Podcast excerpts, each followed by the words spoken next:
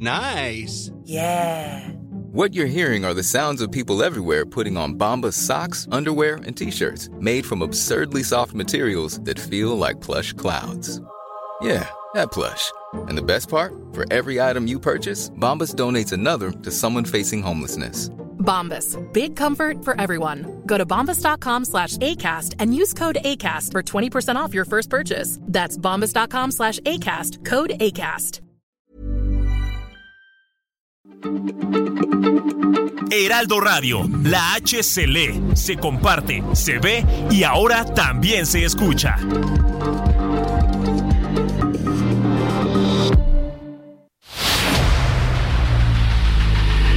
El dedo en la llaga. Había una vez un mundo en el que nadie creía. Un país de historias inexplicables. Una nación con personajes asombrosos. Santo Tomás tenía razón. Hay que ver para creer. El México increíble, las verdades que duelen, la voz de los que callan, el dedo en la llaga. Infórmate, diviértete, enójate y vuelve a empezar. El Heraldo Radio presenta El Dedo en la Llaga con Adriana Delgado. Así es la vida, divino tesoro, como un juego de póker donde lo apuestas todo. Así fue nuestro amor, con sus altos y bajos, pero no nos perdimos en ningún atajo.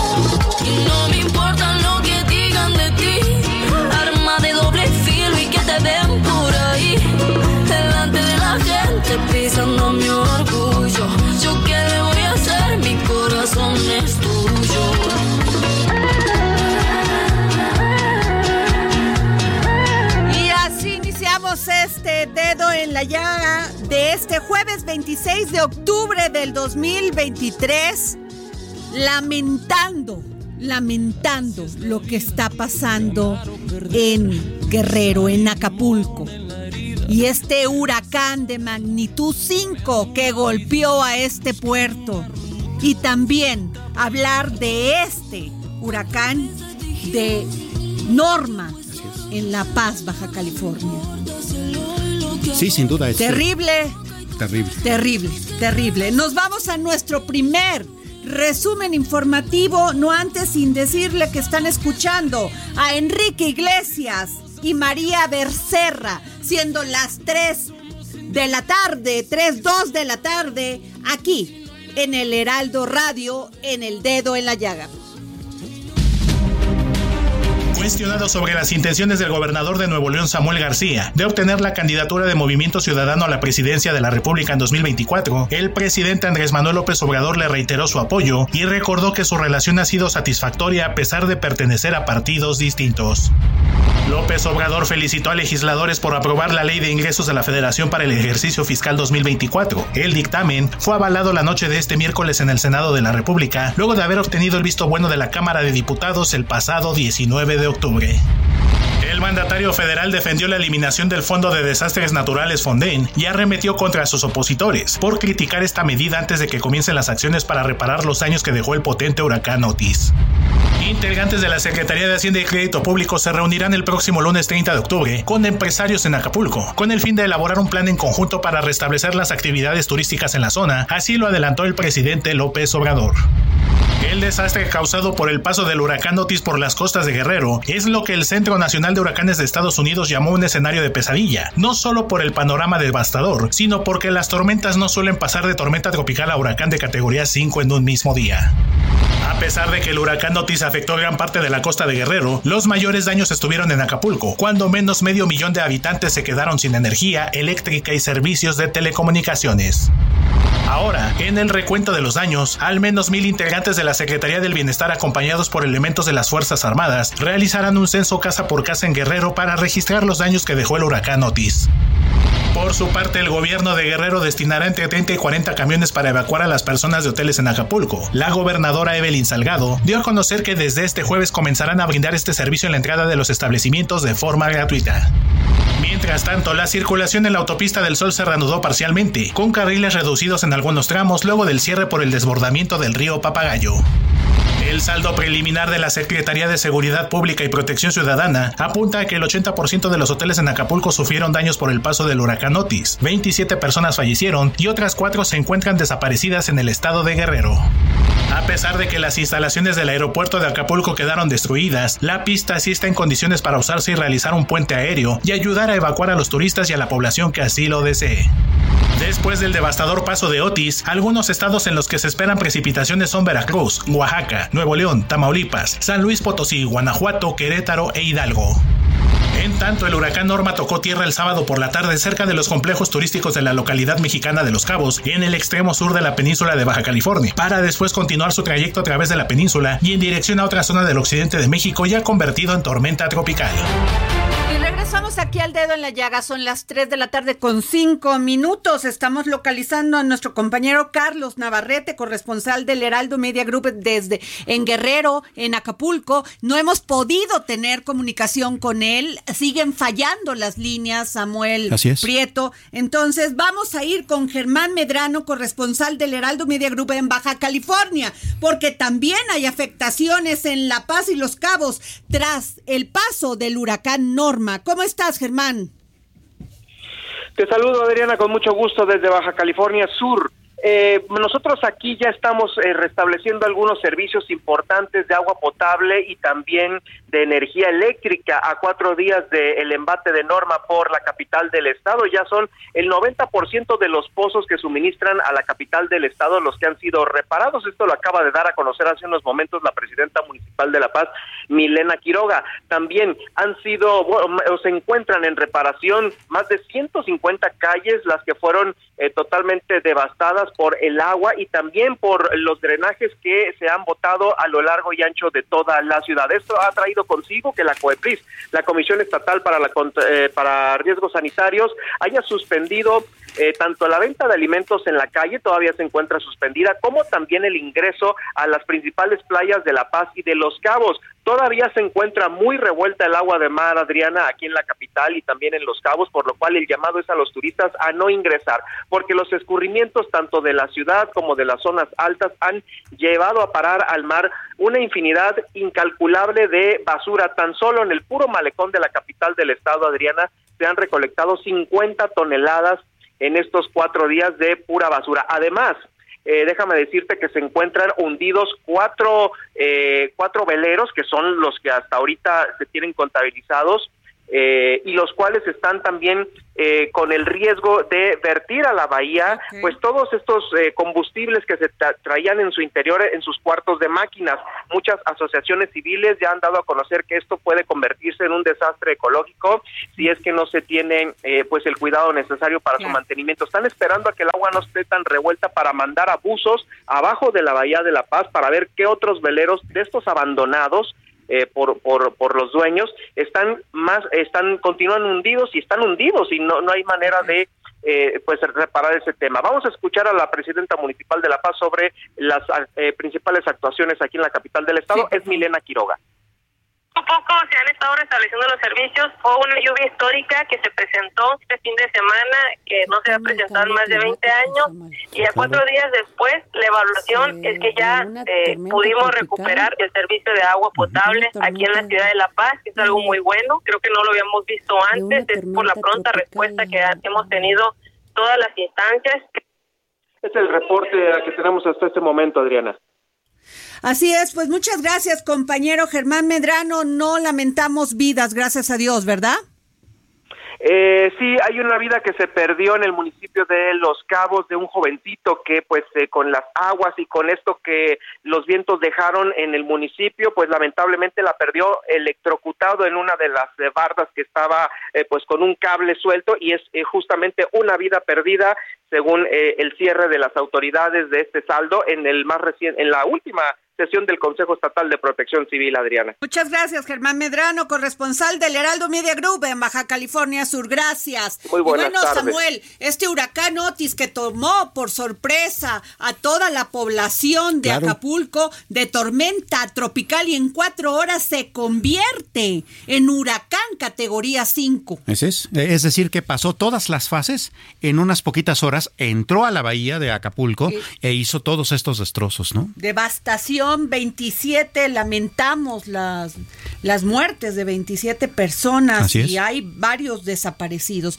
Vamos a seguir y vamos a tratar de tener comunicación con nuestro compañero Carlos Navarrete a ver si nos puede tomar la llamada para estar informando a ustedes aquí en su programa El Dedo en la Llaga. Y el subsecretario de Hacienda, Gabriel Llorio, afirmó que el gobierno cuenta con el financiamiento para apoyar a Guerrero tras el paso del huracán Otis, donde el impacto más fuerte se registró, como lo decimos, en Acapulco. Y además, pues se activó también, Samuel, el bono catastrófico de 9 mil millones de pesos que se emitió, que emitió el Banco Mundial. Así es, esto es porque hay, eh, justamente esta mañana también se eh, emitió la declaratoria de emergencia en todo el estado, particularmente en el puerto, justamente por este asunto de, de, de que pues el huracán destrozó toda la economía.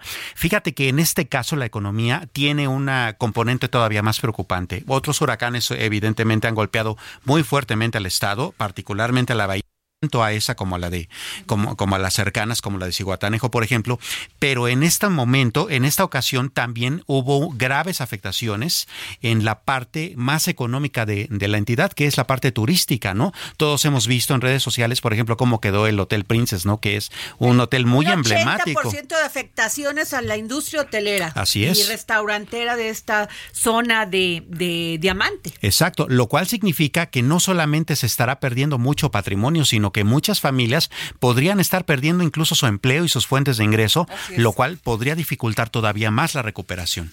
Sobre todo, ¿sabes qué es lo que más me llamó? O sea, me, me dio hasta coraje, Samuel. El tema, la indefensión en la que estaban las personas en estos hospitales. Sin que duda. Se, transmiti- se transmitieron imágenes de las pocas que se pudieron transmitir, porque en un momento se quedaron sin luz, sin batería, sin nada. Así es, eh, eh, los protocolos de resguardo no lograron eh, activarse eh, pues, correctamente, como generalmente se tiene ensayado en, en estas instituciones de salud, más allá de que el estado de las 300,000 construcciones. ¿no? personas sin electricidad. Así es. Y en el caso de los hospitales, sí, tienes toda la razón. Se vieron muchas imágenes en redes sociales de cómo los pasillos estaban llenos de camas, por, eh, que estaban desocupadas las habitaciones que tenían ventanas, dado que vidrios se rompieron, salieron volando cosas. Y vamos, las condiciones de los Terrible. enfermos está bárbara. Terrible y te voy a decir una una algo que me llamó poderosamente la atención y además hasta me dio oh, un sentimiento Sí.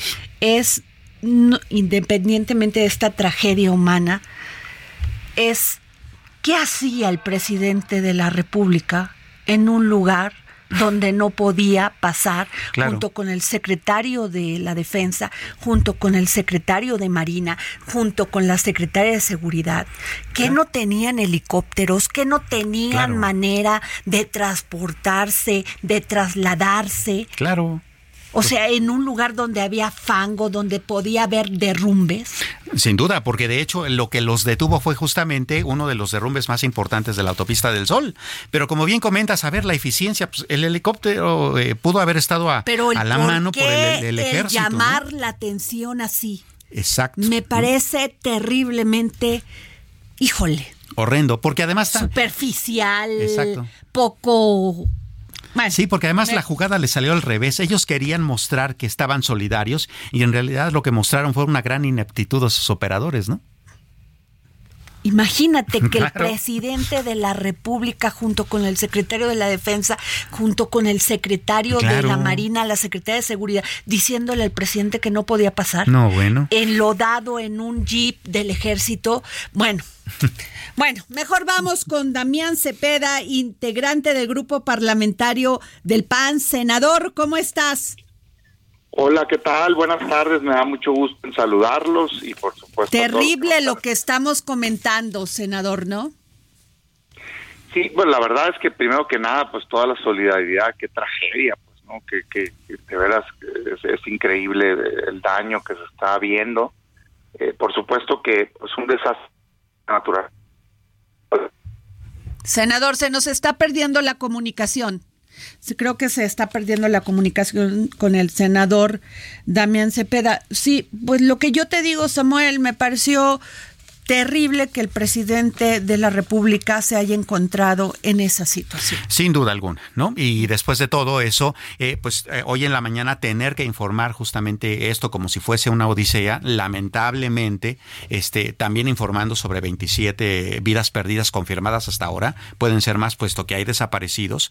Y el asunto de que, pues ahorita yo creo que el Estado no está para protagonismos ni para estar ahí eso es dando espectáculos. Esa, esa calificación le iba a hacer, te iba a a decir el protagonismo. Claro. No era necesario. No era necesario. Y además no puedes arriesgar la vida del presidente de la República porque es la vida del presidente de los mexicanos. Claro. Ahora, él iba a bordo de un eh, em, eh, em, vehículo militar, pues sí, bastante custodiado. Sin embargo, iba el secretario de la Defensa con él. Vamos con senador Damián Cepeda, se nos cortó. Nos estabas dando tu opinión de esto. Te decía que muy lamentable, muy triste las imágenes que estamos viendo y por supuesto que un desastre natural, esta naturaleza, pues no se puede evitar, ¿no? Es, es algo que la naturaleza sucede en algunas ocasiones. Lo que sí se puede es tener mejor acción preventiva y mejor acción este, de reacción. Y me parece que en ambas hay una falla tremenda de parte del gobierno. O sea, entiendo que fue una velocidad, digamos, inusitada, como fue escalando, ¿no? La gravedad del, del fenómeno, pero me parece que tienen que tener mejores protocolos para esto, para que la población pueda enterarse, tratar de protegerse de mejor manera. Y hoy que vemos las imágenes de devastado este Acapulco, este pues hasta el momento parecería que eh, pues quieren solucionar un menor Híjole, se nos está cortando la llamada con el senador Damián Cepeda. Y, fíjate que precisamente, eh, Samuel, lo que quiero platicar con el senador Damián Cepeda fue su posición muy crítica En, en esta comisión donde se discutió la, extinción de los seis fideicomisos de la Suprema Corte de Justicia de la Nación. Damián, perdón, a ver. ¿Qué? Qué no me deja la, comunicación. Sí, pero, pero este. ya eh, estamos por internet. Muy, muy, muy importante lo que nos dices, Damián, eh, senador Damián Cepeda. Escuchamos y te vimos en esta discusión, en esta comisión sobre esta extinción de los seis, seis fideicomisos de la Suprema Corte de Justicia de la Nación. ¿Qué nos puedes decir? Después ya pasó al Pleno, pero tu mensaje fue contundente. Sí, mira, lamentablemente Morena aprobó la eliminación de los fideicomisos del Poder Judicial con una narrativa de supuestamente querer atacar este el dispendio, los privilegios, la austeridad. La verdad de las cosas es que no es ese el objetivo que tiene Morena. Claramente es un objetivo político de lastimar, de golpear al Poder Judicial por una venganza del presidente por el enojo que tiene de que la Corte le haya tumbado algunas de las leyes por ser inconstitucionales. Yo lo que diría primero es, tienen que respetar la división de poderes. Tener división de poderes fortalece al país. Para eso existe un poder ejecutivo para ejecutar programas, un legislativo para hacer leyes y un judicial para impartir justicia. Si no quiere el presidente que le declaren inconstitucional sus leyes, pues que se apeguen a la Constitución. Ejemplo concreto, que la Guardia sea militar no se puede, presidente. La Constitución dice que tienen que ser civiles. No es culpa de la Corte, es culpa de usted que no le quiere hacer caso a la Constitución. Entonces, con esta narrativa agarra y dice, no, no, es que tienen mucho dispendio y muchos privilegios. A ver, yo te diría lo siguiente. Primero, No es relevante, no quiero decir que no es importante, pero en términos proporcionales del presupuesto, no es significativo el presupuesto del Poder Judicial como para que sea la gran cruzada para ahí encontrar este, los mejores este, esfuerzos de austeridad. ¿A qué me refiero? Todo el presupuesto del Poder Judicial es de 84 mil millones de pesos, todo completo. Pero el presupuesto nacional del gobierno es de 9 billones, pues, o sea, de 9 millones de millones. Entonces, el presupuesto del Poder Judicial no es ni el 1% de todo el presupuesto nacional. Yo no quiero decir que ahí no se puedan hacer esfuerzos de austeridad, claro que sí. Lo que quiero decir es que no es cierto que sea de la máxima impacto, pues si es solo el 1%. Entonces, claramente no es ese el objetivo, sino que es político. Dos, si se trata o si la conversación fuera de cómo eliminar verdaderamente privilegios, déjame darte un ejemplo. Eh, oye, si le dan o no seguro de gastos médicos mayores a los funcionarios, yo te diría, bueno, eso es válido decir que no. ¿Por qué? Pues porque como todo funcionario público del Poder Ejecutivo y Legislativo, pues tenemos derecho al ISTE. ¿Por qué tendrías que tener un sobre seguro? Pues no. De hecho, ya no los ya no los quitamos, pues nosotros, ¿no? Por ejemplo. Ahí yo estoy de acuerdo. Parece ser que no es el esquema, por cierto, Adriana, parece ser que es más bien un tema complementario, pero bueno. Eh, si se trata de una sobrepensión, por ejemplo, pensión complementaria, pues yo te diría también es aceptable. ¿Por qué? Pues porque ya tienen por ley de liste pensión como todos los funcionarios, sí podríamos hacer un esfuerzo para que sin afectar derechos adquiridos de aquí al futuro, pues ya no se tenga ese derecho adicional. Pero fuera de esos ejemplos muy concretos y que tendríamos que abrir una conversación seria con el Poder Judicial para ver si de verdad es así o si más bien son aportaciones de los trabajadores. Lo demás es que no es cierto que sea eso. Eran fondos para la justicia, para fortalecer el Fondo Nacional para el Fortalecimiento y Modernización de la Impartición de Justicia, 727 pues. millones de pesos, que son los estudios, ¿no? Claro. No, o sea, e, eran, eran, haz de cuenta, infraestructura.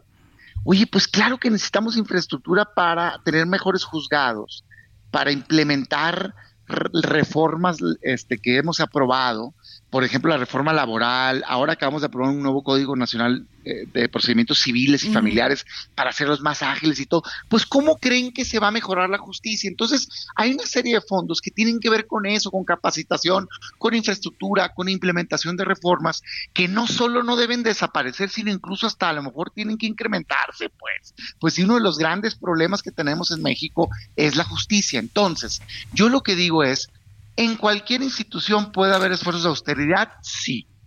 ¿Lo podemos hacer? Claro. Nosotros decíamos, a ver, hagamos una reunión formal entre el legislativo y el judicial claro. y veamos punto a punto en qué se puede mejorar.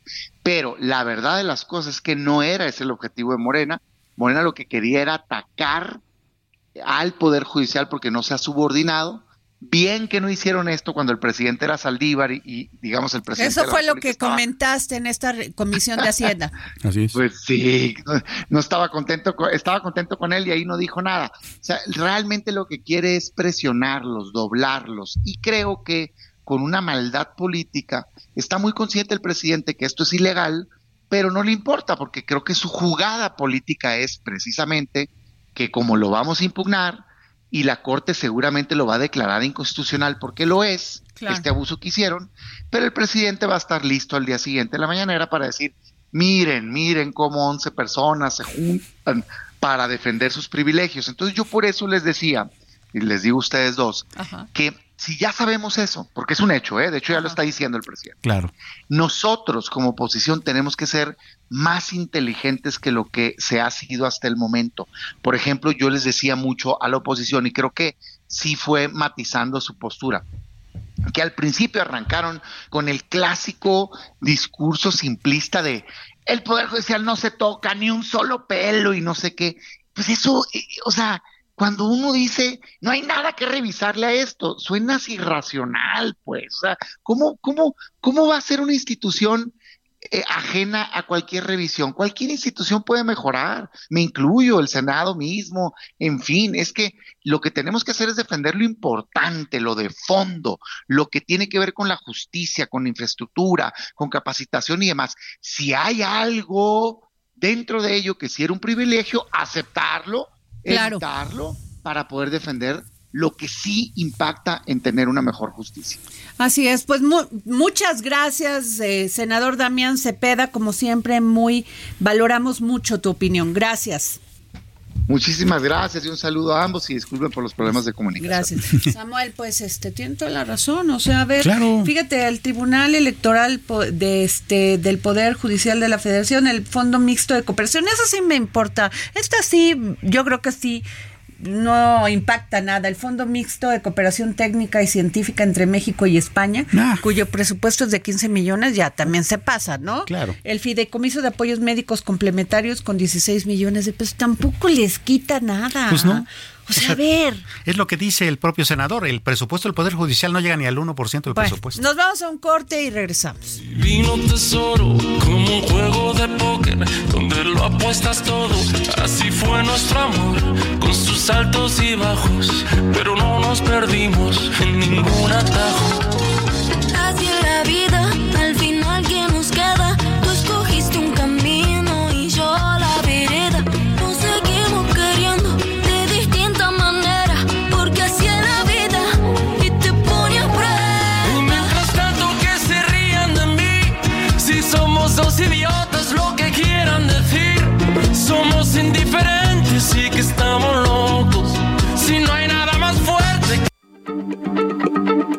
Heraldo Radio, la H se se comparte, se ve y ahora también se escucha.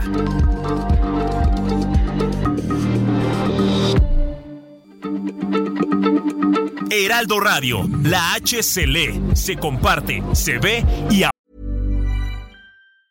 Everyone knows therapy is great for solving problems, but getting therapy has its own problems too, like finding the right therapist, fitting into their schedule, and of course, the cost. Well, BetterHelp can solve those problems. It's totally online and built around your schedule. It's surprisingly affordable too. Connect with a credentialed therapist by phone, video, or online chat, all from the comfort of your home. Visit betterhelp.com to learn more and save 10% on your first month. That's BetterHelp, H E L P. Ahora también se escucha.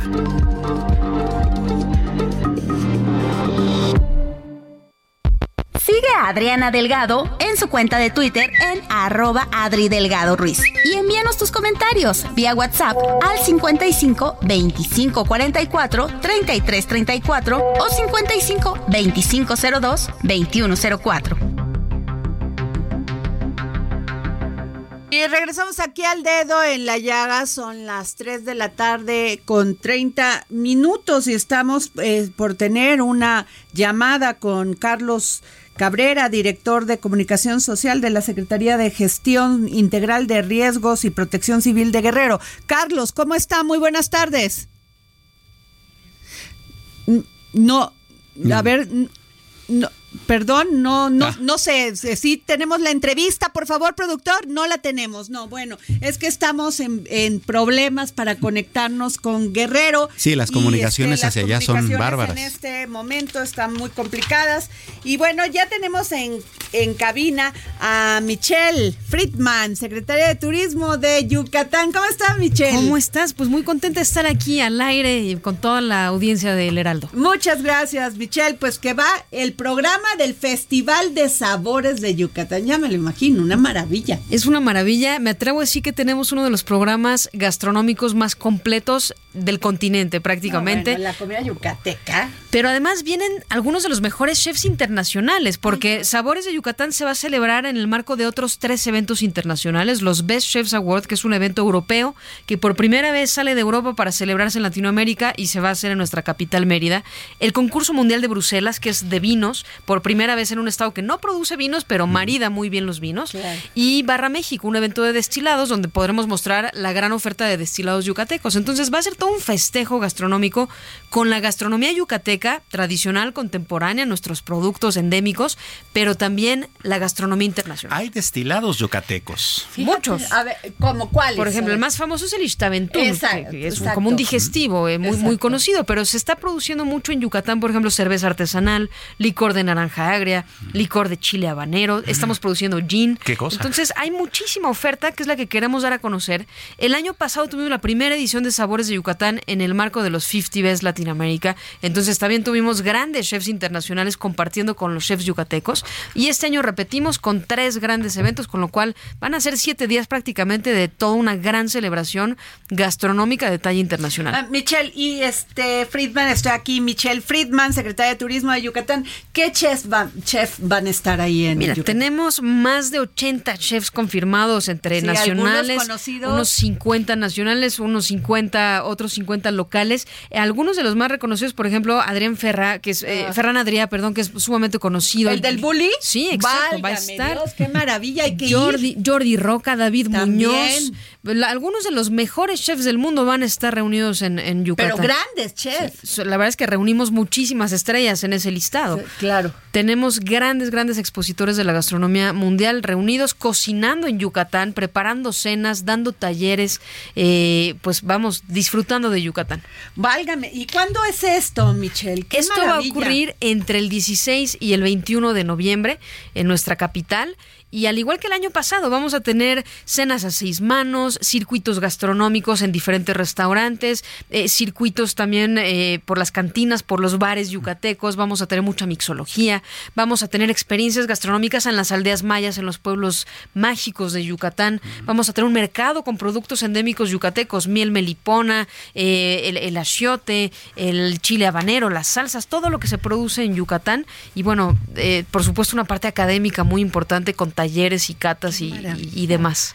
Pues sí. A ver, pero quiero entender, o sea, va a haber como una feria, un recinto y además van a, van a estar actuando estos chefs o cocinando en estos restaurantes de toda, de toda, este, de todo Yucatán, en Mérida y en, en varias partes. Qué bueno que me preguntas porque es bastante complejo el programa, es A tan ver, amplio que es es que difícil sí. entenderlo. Yo primero invitaré a la gente a visitarnos en yucatán.travel para que conozcan primero lo que ofrece Yucatán a nivel turístico y segundo lo que ofrecen nuestros eventos. Ahí está la programación de sabores de Yucatán. Vamos a empezar con actividades del concurso mundial de Bruselas, donde vienen sommeliers de muchísimos países del mundo a catar y a premiar a los mejores vinos mexicanos. Después arrancamos con sabores de Yucatán y de manera simultánea está el mercadito en, en el Minaret, una de las casonas emblemáticas de, de Paseo de Montejo, donde estarán los productores yucatecos mostrando, dando a degustar y vendiendo los productos originales yucatecos. Vamos a tener al mismo tiempo en algunos restaurantes, 13 restaurantes por el momento, cenas a seis manos con chefs internacionales, nacionales y locales.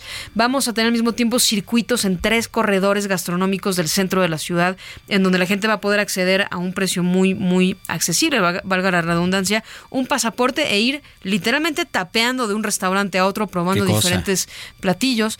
Vamos a tener un programa académico en El Pinar, también una casona típica de, de- de Mérida y en el centro de convenciones.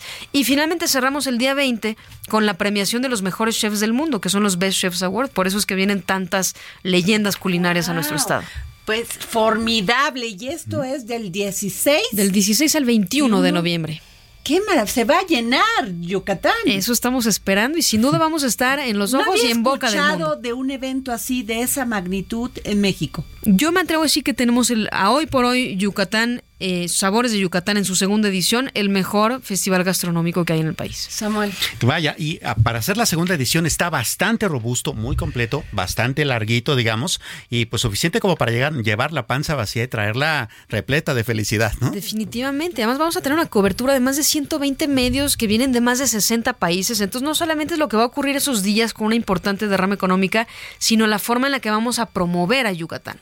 El año pasado estuvo, por ejemplo, David Muñoz con nosotros y ahora ya está cocinando en el Diverso, que es uno de los mejores restaurantes del mundo en Madrid, con miel melipona yucateca. Estuvo Máximo Botura con nosotros y bueno, estuvo ahí compartiendo con Rosalía Chaychuk, una cocinera tradicional maya de la aldea maya de Yaxuna. Entonces, eso se genera en Sabores de Yucatán. Y el circuito gastronómico internacional está recibiendo de una manera importante, suponemos, el festival. Están emocionadísimos. Todos los días recibimos peticiones de chefs que son grandes eh, estrellas del mundo culinario diciéndonos yo quiero participar, yo quiero cocinar. Viene Carlos Gaitán, viene Santiago Oh. Lastra, viene Karime López de eh, pues del grupo de Máximo Botura. Vienen grandes, grandes chefs. Además de conocer ese maravilloso estado. O sea, que lo tiene de todo. veras Todo. Tiene todo. Ustedes tienen todo. Tenemos todo y además infraestructura, comodidad y seguridad. Y un gran gobierno, hay que decirlo. Sí, también. El gobierno de Yucatán es un gran gobierno. Sí, sí lo es. No, no puedo negarlo. Así es. Oye, eh, pues a ver, ya tienen que hacer sus reservaciones, ¿no? Sí, En, claro. en avión, meterse a Yucatán Travel, a la página. Así es. ¿Es así? Yucatán.travel. Punto travel, empezar a hacer sus reservaciones también si quieren ir a probar estas Así es. a los chefs, lo que estos platillos de los chefs como el, el dueño del bully, el del Roca, Claro, que es- Andrea no, Joe de bueno, Roca, claro. Eh, la verdad, estoy así saboreándome. Ya quiero salir de aquí y meterme y hacer mi, Sí. mis reservaciones Pues en ahí todos esperamos. ¿Y qué tan accesible es? Es decir, eh, hospedajes, eh, transporte aéreo, como, como en qué bueno. banda están las tarifas. ¿no? Qué bueno que me preguntas porque Yucatán creo que es un destino muy atractivo y por eso estamos creciendo muy por encima de la media en indicadores turísticos y en inversiones porque tenemos tres elementos importantísimos. Una gran diversidad de nuestra oferta turística, tenemos la comodidad de nuestra infraestructura que ahí entran los hoteles, entra la conectividad que ha seguido creciendo. Mes con mes tenemos nuevas rutas, ya tenemos nuevas rutas punto a punto, internacionales, nacionales, muchas frecuencias. Es muy fácil llegar a Yucatán y tenemos una oferta hotelera que es 20% más grande que antes de la pandemia. Entonces tenemos hoteles para todos los bolsillos, de todo tipo, hay oferta para todos los gustos y estoy segura que van a encontrar eventos, algunos son de carácter privado como la premiación de chefs, pero algunos son abiertos al público, algunos tienen costo, otros no tienen costo, así es que va a haber algo para todos. Ah, sin duda. Ah, pues ya. Hay que ir a Yucatán. Sí, Muchísimas gracias, Michelle Friedman, secretaria de Turismo de Yucatán, y gracias por promoverlo, porque la verdad nos llena de orgullo, ¿eh? Deberíamos de sentirnos muy orgullosos de lo que es México en la escena gastronómica internacional y Yucatán ahí tiene también mucho que ver. Muchas gracias Muchas por estar gracias. aquí en el dedo en la llaga. Muchas gracias. Y bueno, Samuel, pues ahora nos vamos a la economía del terror. Oye, qué buen evento este de Yucatán. Oh, sí. Bárbaro, no, bueno, me ya- quedé ya así. después no, de eso ya nada hacer da terror, ¿no? Me voy a, me voy a meter saliendo de este programa a la página yucatán.travel y voy a hacer mi reser- reservación en el hotel. Vamos, Samuel. Pues vamos, ¿no? Digo, Vamos, o sea, estaría bien, es un ¿no? gran Una transmisión desde allá estaría excelente. internacional mundial y qué bueno que Yucatán este lo realice, lo organice para pues para todos aquellos que no podemos ir, algunos no pueden ir a Europa, no pueden probar los platillos de estos grandes chefs, Claro. ¿no? Como el del Bully, lo de este señor este que es Sí. maravilloso, el de el Ferradrián. Claro, está- hasta Carlos Roca, Gaitán, que es no, súper bueno. conocidísimo, ¿no? Bueno, No, me parece maravilloso. Pero vamos sin duda contigo. alguna. Oye, pero, pero a- antes de esto, bueno, vamos a economía de terror, por favor. Antes de esto, te quería platicar rápidamente de lo que pasó ayer con Malú Mitchell, la senadora, Oye, sí. la senadora de Morena en el Senado. Y yo creo que ya se avisora, se avisora un rompimiento Sin duda. con Marcelo Ebrard y con todo su grupo. Sí, a ver, duda. vamos a escuchar lo que dijo Malú Michel ayer. En este momento renuncio a Morena y me voy a la huelga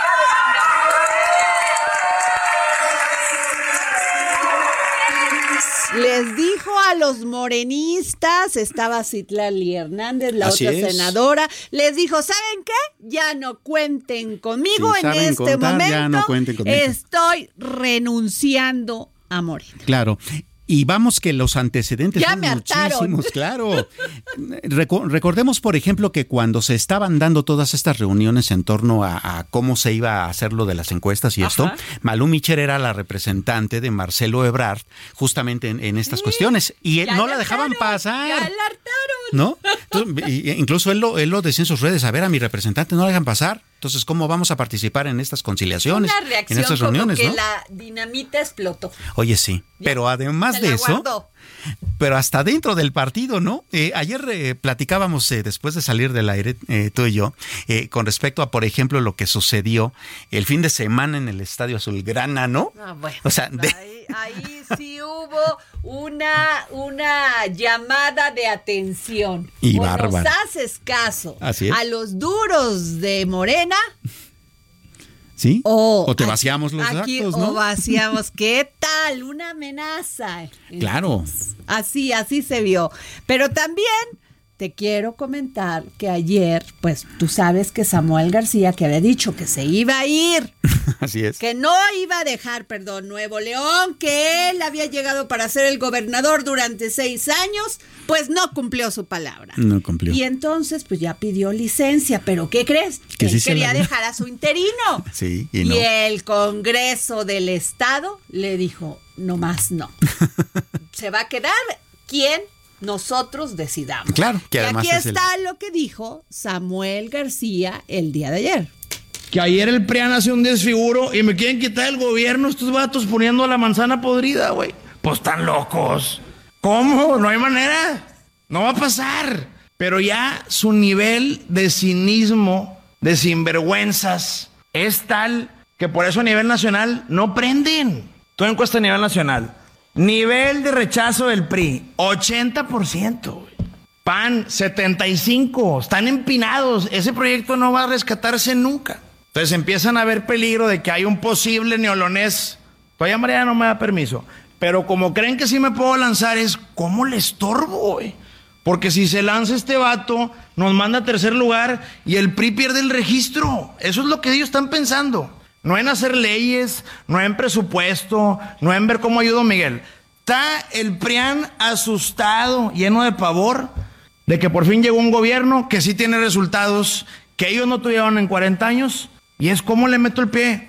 Pues háblale al del Poder Judicial, güey, pues es nuestro empleado, pues va a ser nuestro empleado. Ya iba el vato de... Protesto y le grita el chale, gobernador. Y ahí están los brutos.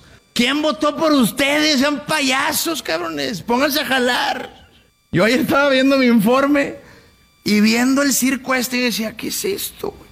Aparte inelegible el vato. Pues eres poder judicial, no puedes poner dos poderes en una persona. No, este güey ya puede ser hasta rey. O sea, poder judicial, ejecutivo, legislativo, ya dale Metro Rey también, que maneje los camiones, güey. No saca una chingada sentencia y quiere manejar el Estado. La verdad es muy simpático. Bastante simpático. Oye, pero ese es el síndrome del perro de las dos tortas. O sea, se qui- eh, no quiere quita- dejar eh, de operar el gobierno de Nuevo León, pero sí quiere ser candidato y cuando Pues pierda sí, quiere regresar. Y Pero no, bueno. además el, el chale ese que dice que le dijo gobernador, el chale, pues es el chale de la fuente. Así quien es. es. el líder de la bancada panista en el Congreso de Nuevo León. Claro. Y ese es uno de los vatos a los, que de los hace vatos a los que referencia. hace referencia. Él es gobernador porque ya pidió licencia. También él, ¿para qué anda diciendo que se iba a quedar ahí? Claro. Y después, pues ya no. Pues sí, pues les gana la ambición. Eh, eh, al, al soltar el, el gobierno, pues el Congreso podía hacer lo que, te- lo, lo que podía hacer. Y cabía apuntar que él sabía que se estaba metiendo en una camisa de once varas. y sabía porque que el Congreso no local. a, no, no claro. le iban a aceptar al interino. Claro. También, ¿a poco Pues no tiene en contra al Congreso que local. el chale no lo iba a querer? Pues sí, pues chale, ¿no? Pues sí, el chale de la fuente no le iba a querer, entonces yo no sé, va a ver, ¿por qué se hacen los inocentes como si no supieran Claro. en qué condiciones tienen el, el- la situación política del Estado? Claro, y es una total incongruencia. A ver, acordémonos que cuando el Bronco, que también fue gobernador de Nuevo León, pidió licencia para también irse de candidato, el propio Samuel García lo criticó fuertemente y velo, ahora, ¿no? Pues Samuel García tiene un pleito eterno con el chale de la fuente. Que pues chale. Así de sencillo. Bueno, Samuel, nos vamos a economía del terror.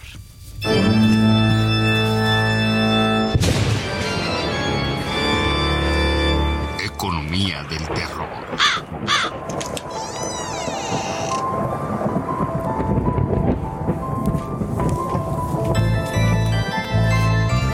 Pues no hay Fonden, pero afortunadamente sí hay Fonden. Eh, ¿Cómo está el asunto? Recordarás que en 2020 hubo una iniciativa que desapareció El fondo de ¿no? desastres Así que, es. que quitaron y que fue muy criticado porque precisamente que iban a hacer en estos momentos como esto de este es. huracán Otis, porque la naturaleza no avisa. No avisa y además en da este sorpresas caso como no esta. avisó, ¿eh? O sea, sí tenían contemplada la tormenta tropical, pero no que en cuatro horas, tres horas se iba a convertir en un huracán magnitud 5 y que iba a terminar con Acapulco, porque esa es la realidad. Cuando ves las imágenes, esto fue lo que pasó. Exacto. Y bueno, afortunadamente el eh, subsecretario Gabriel, Gabriel Llorio, que estuvo ayer en el Congreso de, explicando pues las cuestiones que tienen que ver con los dineros del país, explicó, sí, no hay Fonden, es cierto, fue uno de los muchos fideicomisos que se desaparecieron en aquella ley de 2020-2021, pero sí hay un fondo dentro del presupuesto que es de 18 mil millones de pesos, ¿no? Eh, lo que pasa es que ahora ya no se meten a un fideicomiso, ahora lo que pasa es que se integran eh, cada año al presupuesto. ¿no? Ah, lo prevén. Lo prevén. Pero si lo prevén, entonces, es. para- pero no era lo mismo que el fondo de desastres. Es lo mismo considerando que un fondo como quiera está ahí, está ahí parado. En el, eh, este, está ahí justo para cuando se le necesite. En cambio, cuando viene del presupuesto, ¿qué tal si de repente sobre ejercicio ya no hay lana? Exacto. Esa es la diferencia. Por eso ¿no? se hacen los fondos. Por para eso se hacían esos ahí. fideicomisos. O sea, es como un ahorradito, Exacto. un ahorro. Así es. Que ahí lo tienes por si algo pasa y Claro. sigue creciendo, ¿no? Sí, claro, porque además un desastre natural no te avisa. Y como bien comentas, entonces, ¿qué tal si el desastre natural sucede en diciembre cuando ya se acabó el año y ya no hay lana? Y entonces ahora espérate al otro año que entre el nuevo presupuesto para que te pueda atender, ¿no? O sea, ese tipo de cuestiones no pueden estar tan amarradas a un presupuesto pues de pero cuenta además corriente, tienen ¿no? estos 18, pero aparte los 9 mil del Sí, claro. Banco Mundial. Los del Banco Mundial. O sea, ya se junta una lanita, ¿no? Se juntan una lanita que por cierto es Son deuda, ¿eh? 27 mil. Claro. Aquellos son dólares. Ah, ah, bueno, bueno, ok. Aquí está. Pero acordémonos que sí está padre, pero es, eh, eso aumenta la deuda, ¿eh? Banco Mundial es deuda. Fondo Monetario. Ah, o sea, nada que te la dan de gratis No, porque, pues de o sea, lo que pidieron fue una, o sea, ejercieron este, este, este crédito con el Banco Mundial. Claro, es Ah, deuda, ¿no? Por eso sí sirve el Fonden. Exacto, porque así tienes el ahorradito, ¿no? Entonces, bueno, pues así, así están las cuestiones este, que tienen que ver. De todos modos, tiene que haber un aprendizaje, ¿no? A- algo que lamentablemente sí sucede cuando cambias de partido en, en- en un gobierno es que hay pues una curva de aprendizaje, ¿no? Cuando llegó Fox, por ejemplo, también desapareció muchas cosas que terminaron siendo pues un verdadero dolor de cabeza para la administración pública y muchos de, de los ciudadanos tuvieron que eh, pues esperar a que el gobierno aprendiera a manejar desastres naturales, a manejar crisis económicas momentáneas, a manejar una serie de imprevistos que se van dando. Y lo mismo sucedió con la llegada de Morena, pues en lo que aprenden pasan estas cosas, ¿no? Bueno, afortunadamente hay 18 mil millones más otra deudita que nos echemos encima y bueno, pues podremos sacar, No, sacar pero adelante. ya, ya nos echamos una deuda de un billón, ¿no? Uh, sí, 1.6. eh, para el- 1.6. para el Ya debemos un billón. Así es. Usted, así como se lo estoy diciendo, ¿eh? Claro. 1.6. Sí, claro. Más esto que tú dices. Así 18, es. O sea, son los 9 mil millones, pero ¿son dólares o pesos? En, el caso de Fondo Monetario son dólares. Órale.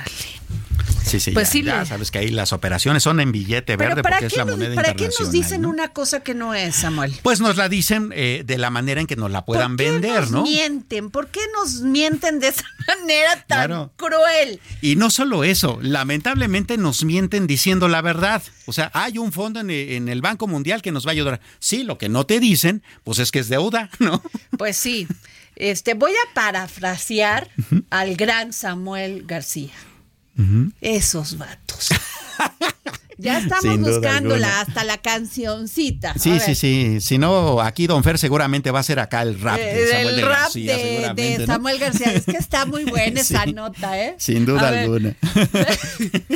Sí, Ahora- bueno, ahora pasamos al desempleo. Fíjate que disminuyó, disminuyó el desempleo, este, en- de acuerdo con el anuncio del INEGI de hoy, a, a 2.9%. Pero algo también bastante interesante es que recordarás que la ocasión eh, anterior en que hablamos de desempleo habíamos eh, comentado que el 55.6% de la de la base trabajadora en este país, pues estaba en condiciones de eh, precarias, ¿no? Pues porque se trata de empleo informal.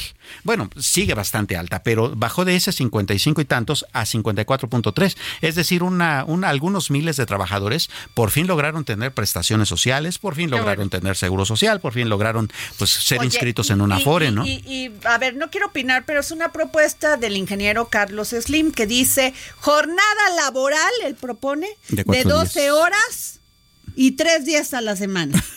y después de ahí podemos contratar los otros dos días a otras personas, ¿no? Eh, así por- sería, sí. combatir el, el- el desempleo. Bueno, Sí.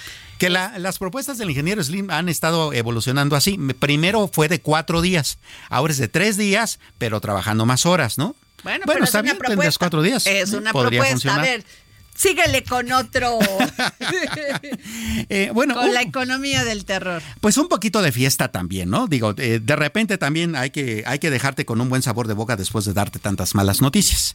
Y fíjate que este fin de semana, Ay, ya quieres, este, ya quieres resarcir el un poquito, ¿no? un fíjate poquito que es- que no te quieren. A Eh, ver, pero ya, ya tenemos la de el, el gran Samuel García, eh, su frase. A ver. Ya iba el vato de protesto y le grita el chale, gobernador. Y ahí están los votos. Muy bien, esos vatos. esos vatos, hombre.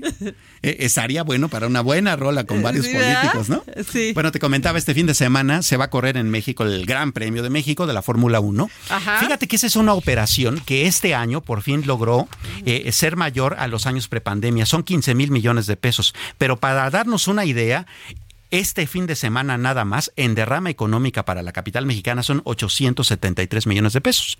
Entre hoteles, entre restaurantes, entre eh, venta de artículos afuera del autódromo, entre una serie de cosas, 873 millones de pesos para un fin de semana en la capital mexicana, pues digo, tú no te los llevas en una quincena a veces, ¿no? O sea, es una buena lana. La verdad, eso fue muy criticado en su momento, pero no, este, aquellos que lo criticaron no entendieron Así es. eh, lo que trae como derrama económica estos, estos espectáculos, estos eventos. Claro. La verdad. Sí, sin duda. Y no solo eso, también eh, eh, trae- trayendo este tipo de, de cuestiones, se mm, da una evolución bastante importa- importante en el asunto de cómo se dan las operaciones, ¿no? Por ejemplo, tú recordarás que hasta hace algunos meses todavía la boletera esta más grande del país que vende boletitos de conciertos y de todos, pues tenía un desastre, ¿no?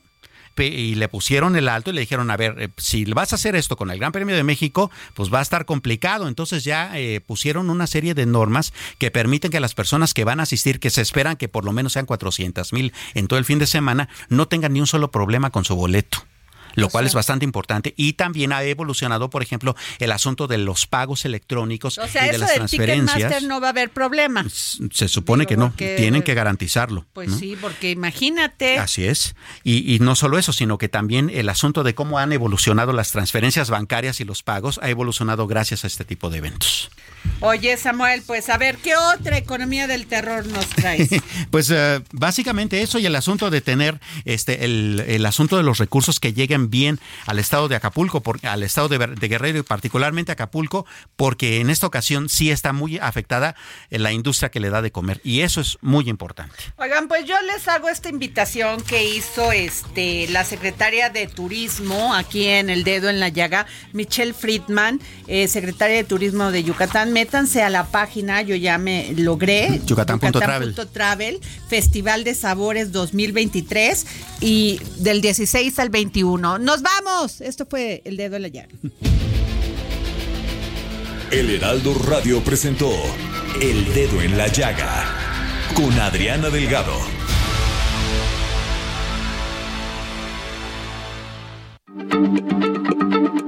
Heraldo Radio, la H se lee, se comparte, se ve y ahora también se escucha.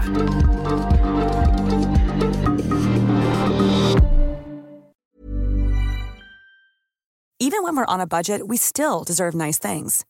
Quince is a place to scoop up stunning high-end goods for 50 to 80% less than similar brands. They have buttery soft cashmere sweaters starting at $50, luxurious Italian leather bags, and so much more. Plus, Quince only works with factories that use safe, ethical, and responsible manufacturing. Get the high-end goods you'll love without the high price tag with Quince. Go to quince.com/style for free shipping and 365-day returns.